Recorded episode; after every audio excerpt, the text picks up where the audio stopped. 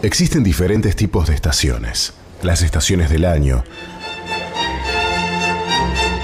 las de los trenes, estaciones de servicio. Pero hay una estación que es la garantía de lo que se espera y la certeza de lo que no se ve.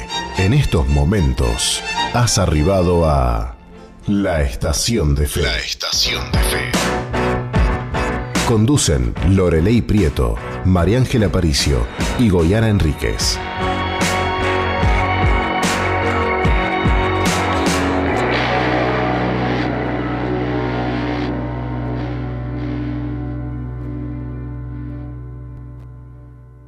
Y viviré cada día como si fuera tardes, querida audiencia de la radio Zoe. Le habla María Ángela Aparicio por acá y estamos arrancando este programa con toda la energía, con todo el power, como dice mi compañera y mi amiga y mi hermana y mi prima. Ah, no, prima Y- no y- prima no, y- prima, mi hermana Yasmin Yami. ¿Cómo estás, amiga? Muy Bienvenida. buenas tardes, ¿qué tal? Qué lindo poder estar aquí desde los estudios de Radio Zoe FM 91.5 y poder compartir con ustedes una tarde más en una estación especial, que no es cualquier estación, es estación de fe. Así que le damos la bienvenida a toda la audiencia que nos está escuchando.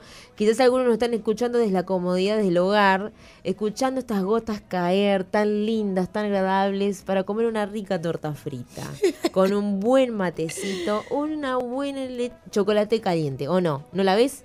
Eh, yo la veo ahora, en realidad la veo ahora para trabajar. Ah, muy bien, sí, hay que, hay- es verdad, hay que ser esforzado y valiente. Pero bueno, yo me tomé la parte del break, digamos, Sí, del trabajo, sí, ¿no? sí, la parte del break. uruguaya. Este, yes, qué chévere. La verdad es que eh, ahora mismo me imagino a, a las mamás preparando la merienda o, O al- con ese olor a chocolate caliente, Sí, cocinando ahí en la casa, ¿me entendés? rico. Y, y sentir ese calorcito de la cocina, ¿me explico? O si no, algunos que están saliendo del trabajo en, su, en, en- en el auto y justo prenden la radio y estamos aquí haciéndoles compañía. Sí, y también me imagino en este momento a toda la gente que está trabajando. Levante la mano a la gente que está trabajando, no lo estoy viendo, pero no importa. Acá, Ah, acá estamos levantando la mano. Ya, entonces, saludos y muchos cariñitos desde acá, desde Estación de Fe, a todos los que trabajan y trabajan de madrugada, escuchan la radio a ese horario, los que están trabajando en este momento de seguridad, los que están trabajando de delivery. Hay gente que está trabajando de chofer de bus y tiene la SOE ahí, así que a toda la gente que está colocando la radio en este momento, está sintonizando y está trabajando, hacemos una mención especial para ustedes, a la gente de los talleres. Obvio, que claro. están trabajando ahí. desde Villa García queremos saludarlos. También desde, Sí. el, del- desde el Chiquero nos estuvieron escuchando, me estuvieron comentando. Mira qué chévere. Así que bueno, queremos mandarles un saludo y también a los que están en las cárceles, presos de libertad y que están ahí en sintonía de esta, de esta estación buscando lo mejor. Así es. Recargarse de fe. Muy bien, saludos para todos, dentro de Montevideo y fuera, Fuera. de Montevideo. En el interior o aún en el exterior. En el exterior, sí, me enteré que ah, en Israel escuchan la Zoe. No. ¡Wow! Escuchan la radio Zoe en Israel. ¡Qué fuerte! Dios mío, ¿a dónde estamos llegando? No sabemos, pero hay mucha gente que sintoniza la radio y nos agrada mucho saber que somos una familia grande, Grande. muy grande. Hemos arrancado en este día escuchando muy buena música. Estábamos escuchando nuestros amigos eh, Quique Pavón y Funky. Se llama Cada día empezar de nuevo. Empezar de nuevo.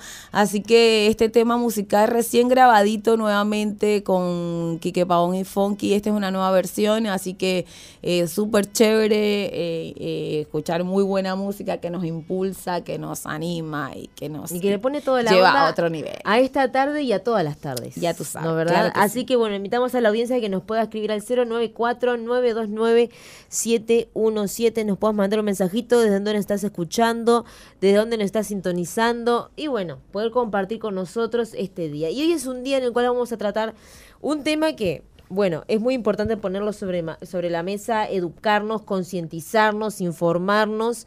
Y es eh, más que nada sobre cómo detectar eh, abuso sexual en, en el aula, en el aula de clase, especialmente en niños, no tanto en docentes como eh, eh, docentes, dije, ¿no? Docentes Sí, en la parte de docente. secundaria, ¿no? Sino en la parte de primaria. Así que vamos a invitar a una persona que ya es de la casa, a una maestra. Ya forma parte del staff de, De Estación de. Estación de Fe y está con nosotros. Tal acá. cual. Así que le damos la bienvenida a Laura desde el departamento de Florida que está con nosotros y viene a, a compartir un poco de ese conocimiento que nos, que nos hace entrar en conciencia, ¿verdad? Tal cual. Para que, en primera instancia, Laura, ¿qué, qué se hace? O si hay un recurso donde los docentes pueden eh, ir, ¿verdad? Cuando detectan un caso de abuso sexual. Primero que nada, hola chicas, ¿cómo están? ¿Nos Hola. escucha bien? Las escucho perfecto, ¿ustedes me escuchan bien? Perfecto. Fuerte y claro. Qué alegría estar bien con ustedes, qué privilegio. Hola. Hola, sí, qué alegría y qué privilegio, chiquilinas, de estar con ustedes, qué bendición, gracias. Nos encanta que estés acá y que formes parte ya del staff de Estación de Fe. Cada tanto estás con nosotros y nos alegra muchísimo. Y, y este tema que hemos traído hoy, que bueno, que nuestra productora ha estado ahí trabajando, realmente nos gusta que desde Estación de Fe se crea, se, se pueda crear una buena conciencia para toda la audiencia que nos está acompañando en este día. Entonces, desde tu, tu profesión, eh, Laura, contanos ¿Qué, qué, qué normalmente hace un maestro cuando detecta un caso de abuso en, en el aula de clase? Bueno, eh, no es un tema menor, ¿no? Sí. Es un tema realmente muy importante. Este, y, mm, y que el abuso es un término muy amplio. Sí. Entonces también es importante a qué nos hacemos referencia cuando hablamos de abuso. Y que sin dudas uno este, no puede hacer la vista gorda a, a lo que suceda dentro de su salón porque uno es responsable. Entonces, frente a detectar diferentes tipos puede ser que un compañero eh, moleste a otro de una manera constante y consistente. No tiene por qué ser, por ejemplo, este uno piensa en, abuso y uno automáticamente eh, conecta abuso sexual, pero hay montones de abusos. Abuso verbal, abusos de confianza entre compañeros, no necesariamente que el niño venga a contar una situación que vive externa a la clase, sino dentro de la clase. Y ahí uno tiene que activar, este, activar eh, la vista para, para primero observar, puntualizar, brindarle ese, acá en, en todo tipo de, de, este, de violencia que se viva o de abuso que se viva, es importante generar espacios seguros de comunicación, ¿no? Donde uno pueda eh, brindarle al niño ese espacio para expresarse. ¿Qué te pasa? ¿Cómo lo vivís? Contame qué te sucedió. No contame desde, sigo escribiendo en el pizarrón, ¿no? Y después, de, ¿no? vos contame que yo voy escribiendo. No, no. Sino de brindar ese espacio seguro donde el niño se encuentre, eh, que alguien lo mira a los ojos y le presta atención y lo escucha. Y, que se vea, eh, que pueda sentirse amado, respetado y valorado. Y, este, y validado en lo que está diciendo. No tomarlo como, bueno, me va a contar un cuento.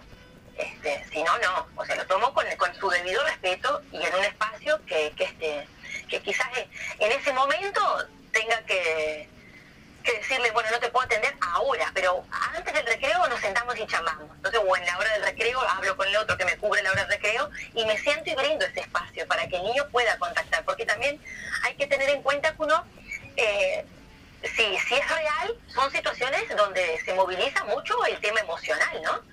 Y la vulnerabilidad, o sea, ¿cuánto he pasado esto que recién me animo a podértelo contar? porque muy raro se da este, situaciones complejas que, que surjan de un momento a otro. Entonces, bueno, necesitamos ser empáticos con los niños y, escuchar.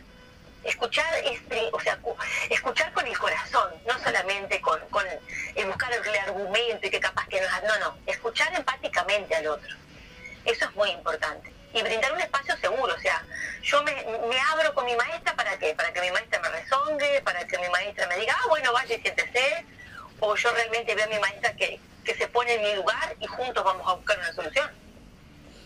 Claro, ahora Laura, en el caso específicamente del abuso sexual, ¿hay herramientas para que los docentes cuando detectan un caso de abuso sexual ellos puedan hacer algo por ese niño, por esa Claro que niña? Hay herramientas, hay protocolos este, distintos tipos de violencia y, según el tipo de gravedad.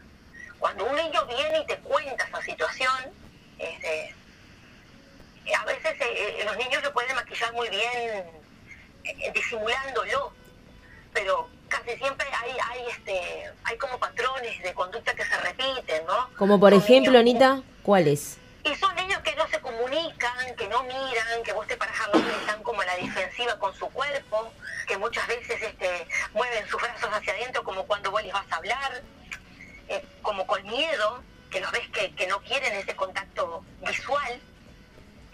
Eh, hay, hay, hay cosas, no significa que cuando te pase esto sí o sí suceda lo otro, Claro. no se malinterprete, ¿no? No, no. este pero no son cosas este eh, que tengan que suceder sí o sí pero son aspectos donde uno tiene que enfo- focalizar o sea un adulto ve a un niño retraído que no se con- conecta con los demás que tiene foco con el maestro que vos te parás y, como que busca eh, frente por ejemplo a ademanes nosotros las maestras vieron que somos muy llenas de ademanes y movemos los brazos y muchas veces los niños que, que- que sufren violencia te miran moverte y, y- y se encogen de hombros. Son cosas que demuestran que algo está sucediendo. Claro, es como que su cuerpo, su lenguaje corporal habla de que algo internamente está pasando y no sé cómo decirlo. Exacto. Bien. Peligro. Bien, Es como entonces, un- algo reflejo. Claro. O sea, es como un reflejo que lo hacen. ahí va, exactamente. Aquellos niños que también son golpeados, pasa mucho. Este, o que están habituados a que a que, le- a que lo golpeen, no necesariamente gra- o sea, situaciones de, de golpes eh, graves, pero a veces pasa que en la casa, o sea, es a menudo que le tiran el pelo, que, que, que, que están, que, siempre todo se arregla mediante el golpe. Claro, Sabemos qué pasa. O sea, Claro. un chacletazo, porque no es que no, no estamos diciendo que no haya, que no sea importante la corrección, pero bueno, pero a veces el- el- el lo, lo habitual es tirarte el pelo, la oreja, tirarte algo, entonces hay niños que se atajan. claro. Bueno, entonces sí, imagínate, detectamos un caso de abuso sexual dentro del salón. Eh, vos como maestra, Bueno, el niño me, me cuenta, ¿ah? me cuenta, ¿y yo qué hago con lo que me cuenta? Y bueno, y comienzo a preguntarle. Eh, en un espacio donde yo respete la privacidad del niño. Yo no me pongo a hablar de esto que pase con el resto de la clase presente. Claro, ¿Entiendes? Porque sí. nosotros tenemos que cuidar la vida de ese niño. Es un niño vulnerado y yo no puedo contribuir a esa, vulnera- a este- a esa vulnerabilidad que él tiene. Eh, entonces tengo que tratar eh, enseguida que el niño me hable, me cuente, genero ese espacio de confianza, ese espacio de seguridad, ese espacio de amor y respeto para hablar con el niño y que no hayan intermediarios. Y bueno, después según lo que el niño cuenta y expresa, de inmediato yo tengo una jerarquía, ¿no? claro, Este, no es que uno maneje, o sea, somos islas dentro de la, de la clase, de la escuela. Los maestros tenemos un, un equipo directorio, de inmediato uno acude al equipo director. El equipo director acude a la inspección. La inspección manda la escuela, este, el equipo de escuelas disfrutables que se les llama, que son un equipo de, psicólogos, que, que en- frente a estos casos de inmediato se actúa, te visitan el otro día de que se hace este, de que se eleva este un caso, por ejemplo, visita la escuela, se entrevista con el niño, se cita a la familia y bueno, y empiezan los distintos actores a, a cobrar eh, un papel importante, ¿no? Porque, o sea, es necesario hablar con el niño, es necesario hablar con la familia, hay que ver de la familia dónde es que surge el abuso, si el abuso surge dentro, si es intrafamiliar o extrafamiliar, hay que ver quién es el adulto referente protector, porque no todos los adultos referentes son protectores, claro, entonces, este, eh, todo eso, es, o sea, se activa un protocolo y ahí empieza este, jerárquicamente a, a, a- a escalar, vamos a decir. Y bueno, y ese equipo de escuela disfrutable eh, habla con el niño, realmente entienden que, que es una, una situación compleja o no, o sea, eh, se hace la denuncia correspondiente, ¿no? Y bueno, exactamente. y todo lo que lleva. Es como que el docente es una parte muy activa dentro de eh, esa parte tan delicada y la contención del niño, ¿no? Y claro, porque vos sos el, el nexo entre el niño, la información y después qué haces. O sea, porque en- o- a todo esto uno tiene que seguir cuidando a ese niño. Claro, Yo no puedo salir como maestra a decirle al resto de los chiquilines, la maestra estaba en una reunión porque fulanito parece que le pasó algo. claro, ¿Entiendes? Porque se pueden imaginar que es una bola de nieve. claro, exactamente. Entonces son cosas que, que necesitamos manejarlas con sumo respeto, con suma seriedad, entendiendo la situación y la gravedad de la situación que puede llegar a estar viviendo ese niño. O sea, Exactamente. Porque más allá, o sea, el, el dolor que hay en ese corazón, el, el, el también este, o sea, después de todo, qué bueno que lo digan las escuelas, ¿no? Donde se puede hacer algo Claro. porque a veces no siempre también lo decimos en el lugar correcto. Entonces, bueno, qué importante también es que el niño sienta que en la escuela se le brinda un espacio seguro para que él pueda contar lo que le sucede. Sí, justamente iba, estaba pensando en esto, si un niño llega a contarle esto a una maestra, es porque esa maestra le brindó una confianza que en otro lugar no la halló. Sé cuán importante es si en este momento eh, del programa nos están sintonizando profesionales eh, en el ámbito de la educación, cuán importante es que los maestros que nos acompañan sean eh, esos referentes donde, donde el niño diga, no, mi, maestro es la persona que me va a ayudar, o sea, es la persona que tengo de confianza que sé que me puede ayudar. Y realmente es súper interesante y, y también es muy va- valorable que un niño eh, pequeño de, yo qué sé, cuatro, cinco, eh, seis, siete años, llega a decirle a la maestra mm, que, mira, me está pasando esto. O sea, realmente es muy, muy fuerte porque, imagínate, yo que pasé por abuso a los cinco años, jamás iba a ir donde mi maestra a contarle nada. In- Incluso no fui a donde mi maestra a contarle nada. Claro. Eh, pero sí sé de casos que se han dado, muchos casos que se han dado de maestras que se han vinculado sanamente con sus con sus Alumnos. alumnos y han llegado a ayudarlos para que el abuso se corte. Entonces realmente es súper interesante que en este momento hayan pr- profesionales que, que tienen esa vocación que es una vocación muy saludable donde el niño puede abrir su corazón de esta manera. Ahora, en base a tu experiencia, eh, ¿qué, qué tipo de casos te ha tocado vivir? Vaya que, o sea, no, no, no en el área sexual, pero de algún maltrato que te haya tocado vivir, eh, que hayas ayudado a algún niño puntual.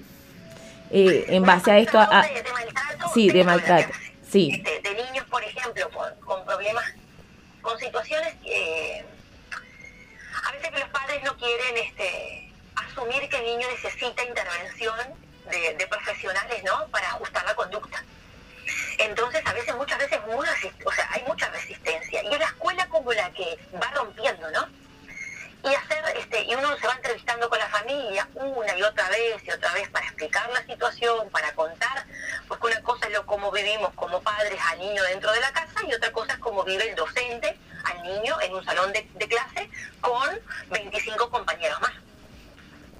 Este, entonces, por ejemplo, me ha pasado eh, de, de encontrarme con, con situación de niños, por ejemplo, que golpean a otros niños y que el niño se da cuenta y te dice, maestra, es que yo no lo quiero golpear, pero me sale. No me quiero portar mal, pero es que no me puedo controlar. O sea, te estoy comentando que me ha pasado esto, por ejemplo, con segundo año. O sea, yo no le quiero pegar, pero no puedo. Y no puedo estar quieto. Y lloran y se sienten frustrados. Y yo no soy bueno y no hago nada bien. Y es una situación re compleja porque vos ves al niño que golpea, que no lo quiere hacer, pero que no puede controlarse. Y te deja, o sea, y también tenés que consolar al niño golpeado que lo tiene cansado su compañero, porque qué culpa tengo yo que el otro no se pueda controlar. Entonces ahí comienza el maestro, ¿no? Accionar dentro del salón con distintas estrategias, pero también con la familia. Este, porque necesitamos, o sea, que la familia entienda que, que hay algo que no está funcionando correctamente y que no es este, un antojo de un adulto, sino que hay cosas que están pasando que no están bien. Y después también lidiar con la familia que viene a quejarse porque su hijo es golpeado y uno aparentemente no hace nada. Este año este, me, me pasó eso muy muy particularmente. Entonces, este, eh, hablábamos con la familia, digo, pero si fuera tu hijo el que golpea y, y vos estás a espera de un especialista, eh, ¿le decimos que no lo traiga a la escuela? Claro. Ay, no, maestra. Ay, no, maestra. Bueno, si fuera tu hijo el que golpea y el que no es comprendido y el que él se da cuenta de su error, pero que no se puede controlar, este, ¿cómo? O sea, ¿qué hacemos? ¿No te hablamos más dentro de la clase? ¿Te sentamos arriba de la biblioteca? ¿Qué hacemos? Entonces de esa manera a veces este, uno con pequeñas intervenciones, pero empezás a, sen- a sentir al, al- padre a buscar y, y posicionarlo en, otro, en el otro rol de la otra familia, que no estamos justificando, pero que hay que entender que, o sea, que mientras tanto el niño tiene asistencia, mientras tanto es diagnosticado, mientras tanto recibe la medicación, hay que contener a, a- a las, do- a las dos posturas, porque las dos posturas son, o sea, tienen derecho a la educación. No, y El que también, golpea y el golpeado tienen derecho a la educación. tal cual, y, y algo muy lindo que dijiste que como que el golpea, la familia que tiene el hijo que es golpeado tiene que generar esa empatía hacia el otro que golpea, hacia el niño, Exacto. de poder entenderlo y comprenderlo. Y a través de ese vínculo, eh, generar como esa empatía y esa, esa leve conexión de, de, de misericordia, entre comillas, por así decirlo, ¿no? Decirlo, bueno, está, vamos a Eh, tenerle paciencia. Vamos a ver, bueno, cómo le podemos ayudar, cómo le podemos entender. Últimamente, Y también, sí, perdón, y también contarles, o sea, pero mira que está, o sea, a ver, la manera, entender, porque a veces la gente cree que no hacer nada es porque, bueno, le tiraste el pelo, ¿me entendés? No le diste un chancletazo a la hace, porque obviamente Claro. nosotros no lo hacemos. Niño, muchas veces que va a contar a su casa, es no hacer nada. Entonces yo les hacía entender esto a las mamás, cuando, este, sí maestra, porque usted no hace nada. Bueno, vos imaginate que yo tengo un niño descontrolado, que recta toda la mañana, que se tira, que, que, que, que toma carrera y se tira a tus brazos, que grita constantemente, que, que se tira arriba de las mesas de los compañeros, que le tira los cuadernos, que le tira los lápices. Imagínate toda esa situación durante las cuatro horas. Maestra, comienza a gritar, fulanito, bájate de ahí, fulanito, vení para acá. O sea, entramos en, en un estado de descontrol. Nos enloquecemos dentro del salón. Porque no podemos, o sea, no podemos mediar estas situaciones mediante el grito, mediante el rezongo, Claro. porque ya entendimos que ese niño no funciona de esa manera. Y que por más que yo le grite toda la mañana, todo el año, si él no tiene la atención que necesita de un especialista, yo podré gritar tranquilamente. Pero no- a los días estaremos juntos esperando la medicación, porque es real. ¿Se entiende? Porque no podés solventar esa situación. claro, tal cual. Entonces, hacerles ver a las familias que, que, hay, que hay que buscar estrategias, pero que no puede ser el grito, que no puede ser el rezongo, que no puede ser el dejarlo sin recreo, que no puede ser el, el, el lo ignoro, el, el que no le vamos a hablar más al compañero, sino que tenemos que buscar y mediar. Y las familias entienden, porque cuando uno se sienta y les cuenta todo lo que está haciendo, los informes, a los médicos que se entregaron, que nos entrevistamos con la familia este, de ese niño complejo, que la familia entiende, pero que también está esperando por, por el sistema este, de salud, eh, esperando una, una fecha, que mientras tanto esa familia no puede quedarse con el niño en la casa, que es necesario que el niño siga yendo a la escuela. Entonces las familias se ponen en el lugar del otro y salen realmente conversaciones muy interesantes donde realmente uno puede ver a las familias decir, sí, si fuera mi hijo yo quisiera que actuaran así. Tal cual. han terminado diciendo. Bueno, y y, ahora entiendo. y para, para ir más o menos eh, concluyendo el tema, ¿qué, ¿qué nos aconsejas? ¿Qué consejos das a la audiencia que nos está escuchando? Generar esos espacios seguros de conversación. Y espacios seguros de conversación no es que yo voy a ir con eso de, ay, que me cuente, que me cuente, que me cuente. No, no. Sino realmente este, brindar la seguridad en la comunicación. ¿Estás es. bien? ¿Te sentís bien? El- el- el- y no un día solo. Esto es como un, un trabajo constante, ¿no? Granitos de arena, diariamente donde yo genero, ¿estás bien? Bueno, te noto- y, y ir con los adultos también, o sea, yo como maestra, pero también con tus hijos, con tus sobrinos. ¿Cómo estás? ¿Cómo has pasado? ¿Te sentís bien? Y capaz que las primeras veces, a, a la pregunta de cómo estás, el niño uno lo encuentra indiferente y apático, porque ¿de qué me está preguntando si nunca me preguntó? Pero cuando empezamos a generar y, y la primera vez quizás no tenemos una respuesta y la dejo ahí. La segunda vez le pregunto, ¿y ha estado bien? ¿Y tu mamá, tu papá? Y vamos preguntando, bueno, en la casa, ¿te sentís bien en la escuela? ¿Todo está bien? Vení, sentate, conversemos, pero necesitamos esa inversión de tiempo. Bien, genial. Bueno, Anita Laura, te damos gracias por compartir con nosotros. La verdad que siempre la palabra clave en el momento justo. Se nos pasó volando la primera Sí, la verdad, Laura, la primera media hora súper rápido, pero mu- mucha información valiosa que yo creo que la audiencia que tiene contacto con niños valora y súper práctica para Tal cual. llevarla al ámbito de, de la casa, a los ámbitos sociales, donde hay una fiesta, un cumpleaños. Tal cual. Entonces, realmente muy, muy eh, eh, importante lo que has compartido con nosotros en el día de hoy. Te mandamos un abrazo grandote desde acá, desde Montevideo, y pronto te vamos a tener acá en el estudio en vivo y en directo, acá, pero acá con nosotras, que nos ¡Qué encantaría.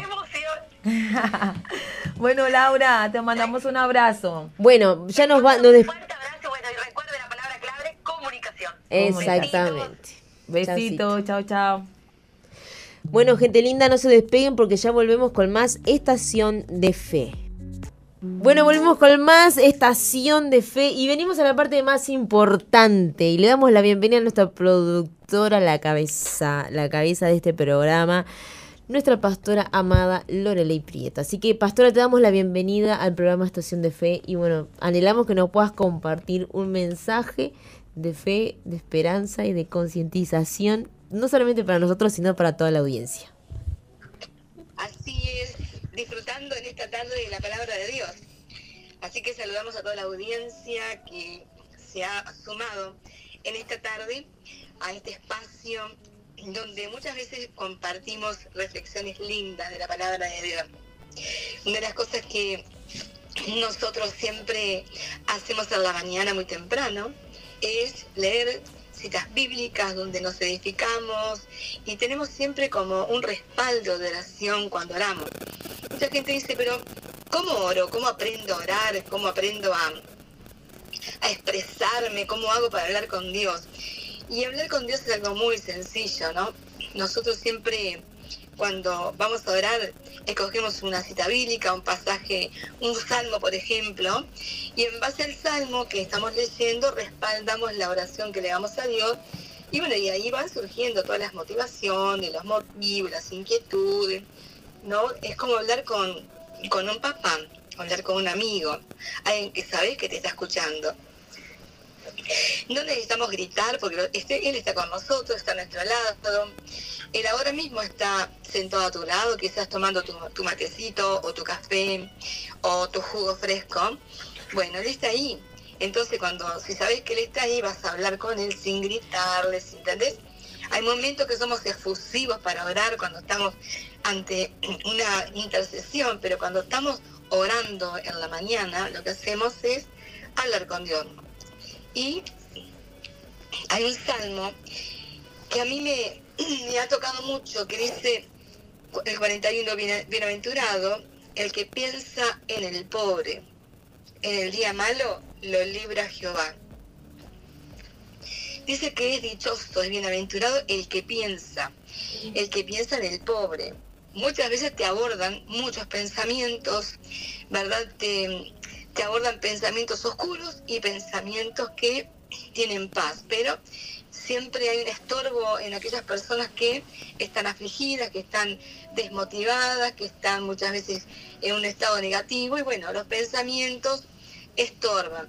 Pero hay personas que piensan en el pobre, pero con buenos pensamientos, ¿no? O sea, pensamientos de decir, ¿qué puedo hacer por él? ¿Cómo lo puedo ayudar? ¿Qué, ¿Cómo puedo eh, darle el socorro que necesita?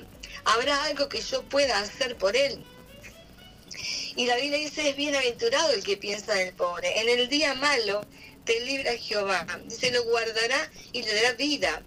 Será bienaventurado en la tierra y no lo entregarás a la voluntad de sus enemigos. Los enemigos vienen a ser las circunstancias que enfrentamos a diario, situaciones que nos amedrentan, por ejemplo, que son conflictivas en lo laboral, muchas veces conflictivas en el hogar. Bueno, Dios te libra de esos enemigos que estorban tu paz, que estorban tu salud, que estorban, ¿verdad?, eh, la comunión con tu familia, con tus hijos. Son como enemigos que se, se quieren infiltrar. Él, Señor, te libra de tus enemigos solo por pensar en el pobre. Imagínate las buenas consecuencias que hay cuando sumas buenos pensamientos hacia tu prójimo, ¿verdad? Yo, sé que ustedes también cuando las que están en la radio ahora, bueno, eh, como un equipo, cuando pensamos en los pobres, cuando pensamos en la comida que les vamos a proveer, compartir el pan que tenemos, el abrigo que tenemos, cómo lo podemos ayudar este de, de frío o de lluvia o de calor, entonces esa actitud de nuestro corazón que es noble, ¿verdad? Que tiene un respaldo de amor, obviamente, porque nada podemos hacer, ¿verdad? Si no tenemos amor. Ayer compartimos una palabra que hablaba acerca del amor. Dice que el amor, dice, todo lo puede, todo lo crea, todo, todo lo cree, todo lo espera y todo lo soporta. Y que si yo no hago las cosas con amor, nada soy a ser como el símbolo que retiene. Entonces, muchas veces la Biblia nos enseña que somos bienaventurados cuando pensamos en los pobres, cuando pensamos en aquellos que están en necesidad, en los enfermos, en los que están en la cárcel. Obviamente que muchas veces decimos, sí, pero es justificada la razón por la cual están en la cárcel. Pero Dios no está mirando la causa por la cual están en la cárcel. Él está mirando que hay presos en la cárcel y está viendo nuestro corazón hacia ellos, que proyectamos nosotros hacia el que está preso.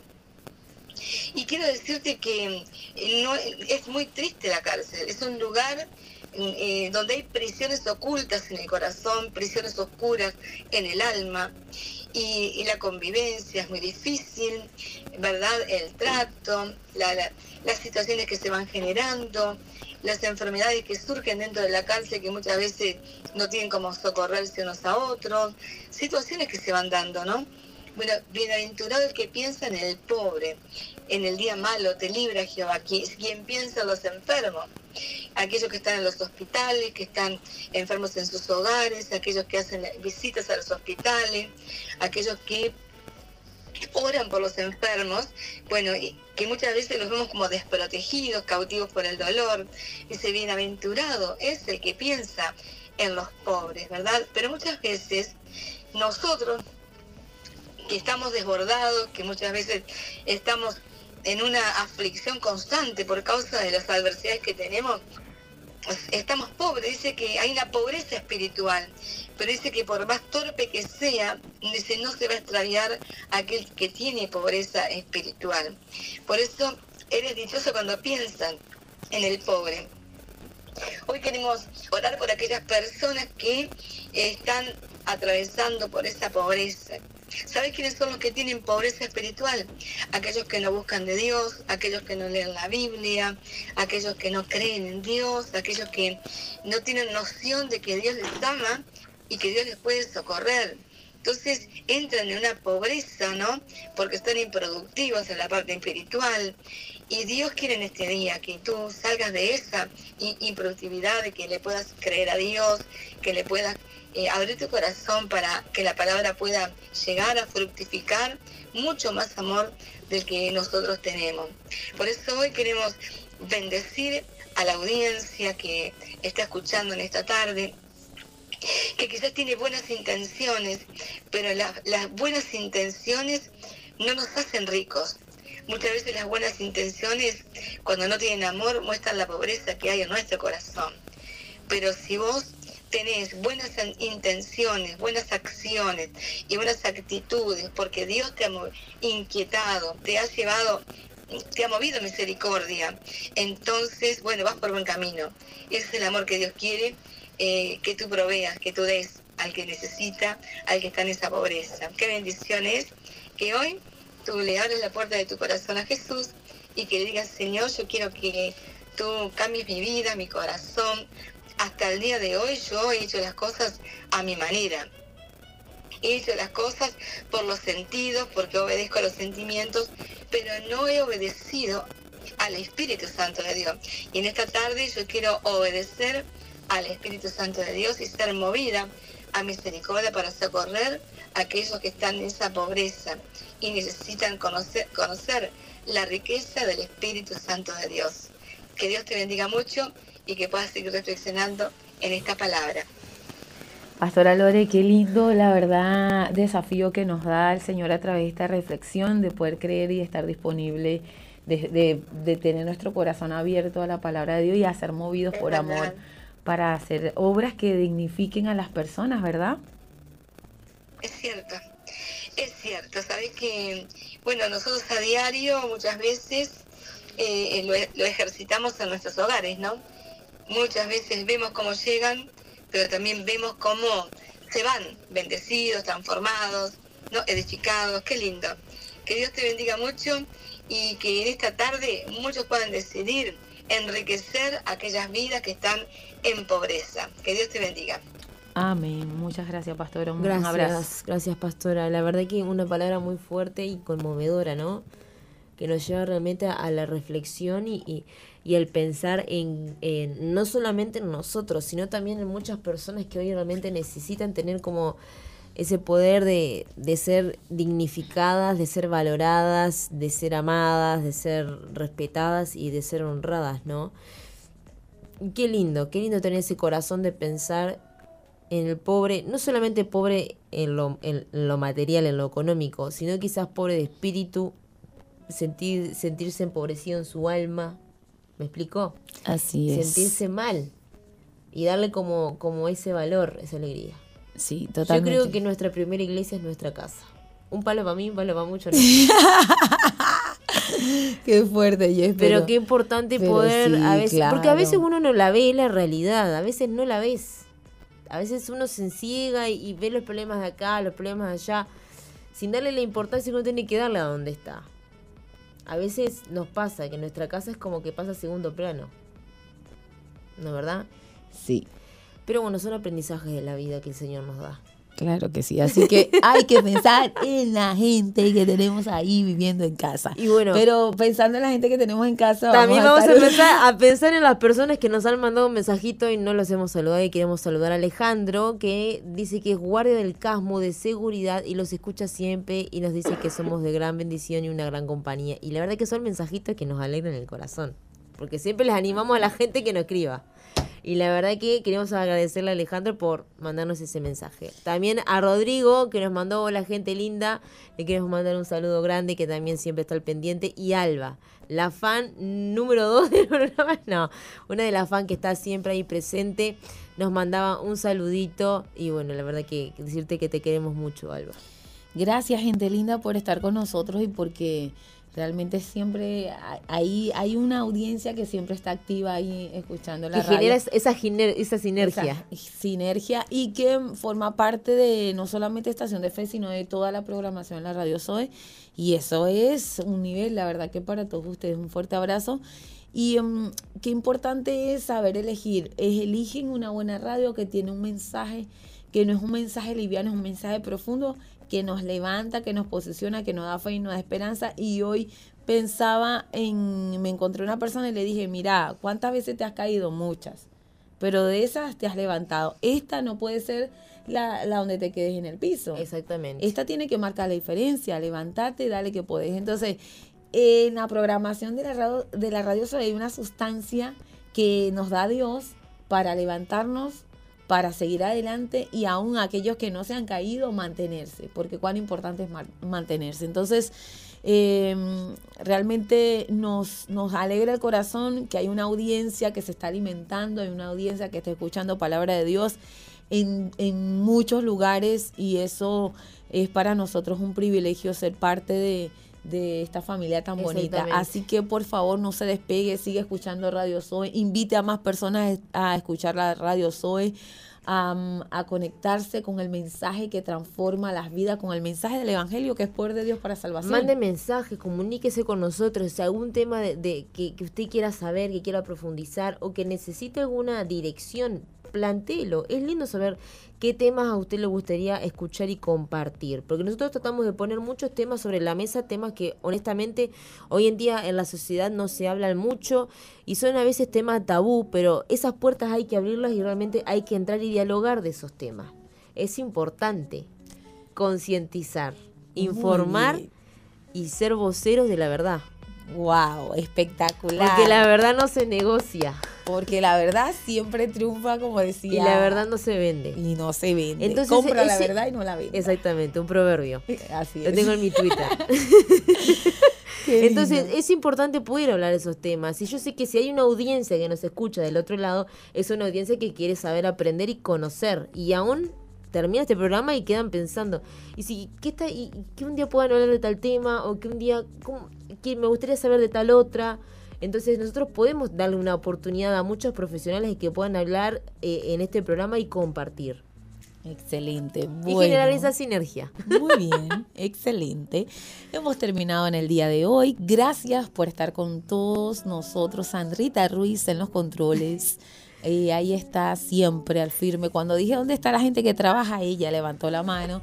Saludamos a todas las amas de casa, a los conductores, a los que están trabajando, a los que están comiendo, a los que están simplemente escuchando la radio, a los que están en los hospitales y como dijo mi amiga Jess, a los que están en las cárceles, en las cárceles no están solos, Jesús está con ustedes, la presencia de Jesús está ahí y en Él hay libertad. Nos despedimos. Así que bueno, audiencia, les amamos, les bendecimos y bueno, mañana los esperamos de nuevo desde las 16 hasta las 17 horas con más estación de fe.